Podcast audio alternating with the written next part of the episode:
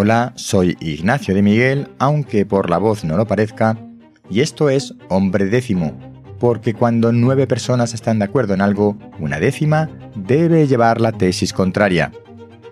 Hace varios días que te quería hablar del tema de hoy, pero como oyes mi voz no estaba en condiciones.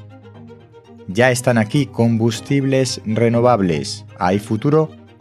Primero voy a recapitular sobre los motores de combustión, ya sabemos que en Europa no se podrán comercializar vehículos a particulares con motor de combustión interna a partir del año 2035.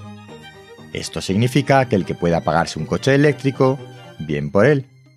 El que pueda pagarlo y además tener un punto de recarga rápida a la puerta de casa, mucho mejor para él.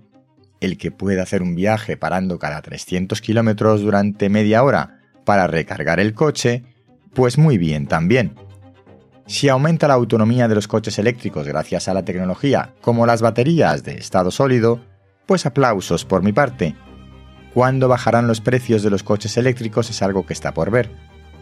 Lo que quiero decir con todo esto es que se han prohibido los coches de combustión antes de saber si existirá una alternativa real equivalente para el ciudadano.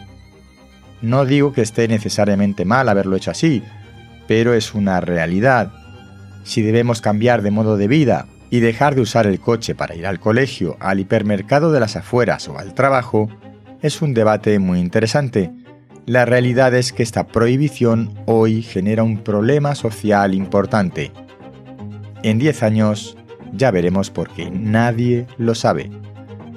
¿Qué dice la normativa? Gracias a Alemania, hay que recordarlo, la normativa europea dejó la puerta abierta de forma expresa a los combustibles neutros en carbono. Los alemanes se plantaron y dijeron que o se permitían expresamente los combustibles neutros en carbono o que bloqueaban la ley. La normativa salió en febrero de 2023 y ya en mayo del mismo año, la empresa Repsol empezó a ofrecer en pruebas un combustible renovable 100% como sustitutivo de los combustibles fósiles derivados del petróleo, tanto para gasolina como para diésel. Así que los combustibles renovables ya están aquí. Ahora han extendido la oferta y se están gastando un dineral en publicidad para anunciar la existencia de estos combustibles alternativos. Provienen de residuos orgánicos no aptos para consumo humano, junto con algunas cosas más, tal como explica la propia Repsol, y leo literalmente, a través de residuos orgánicos como aceite de cocina usado o restos de poda, así como transformando el hidrógeno renovable y el CO2, producimos nuestros combustibles renovables. Queda claro que son combustibles neutros en carbono, pero aún emiten otras sustancias contaminantes como óxidos de nitrógeno. Mis amigos anticombustión me lo recuerdan. También dicen que la eficiencia energética de todo el proceso es mucho menor que la de los coches eléctricos, y tienen razón pero los objetivos de los cambios de paradigma energético hay que tomarlos de uno en uno. Si te empeñas en que todo gire alrededor del CO2, no te quejes ahora de los NO. Si el cambio de producción energética, que recuerdo que es llamada descarbonización energética, es la prioridad, ya hablaremos de eficiencia energética después. No podemos hacerlo todo a la vez. Por cierto, que el precio de los combustibles renovables de Repsol es el mismo que el de la gasolina 98, la cara. Tengo mis sospechas de que es un precio subvencionado por el fabricante.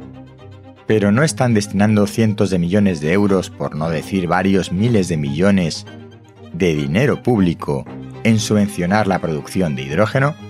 Mis amigos los anticombustión también son proeléctricos y antihidrógeno por el tema de la eficiencia energética y tienen razón, pero no podemos transicionar y ser igual de eficientes todo a la vez y con prisas.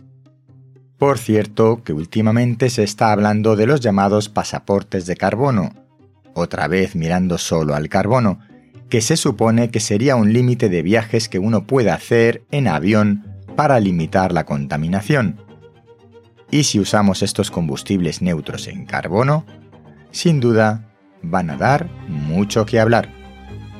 Hasta aquí el episodio de hoy de Hombre Décimo. Recuerda, apúntate en hombredécimo.com a la newsletter y no te pierdas nada. Este podcast forma parte de la red de podcast podcastidae.com de ciencia y naturaleza. Hasta pronto.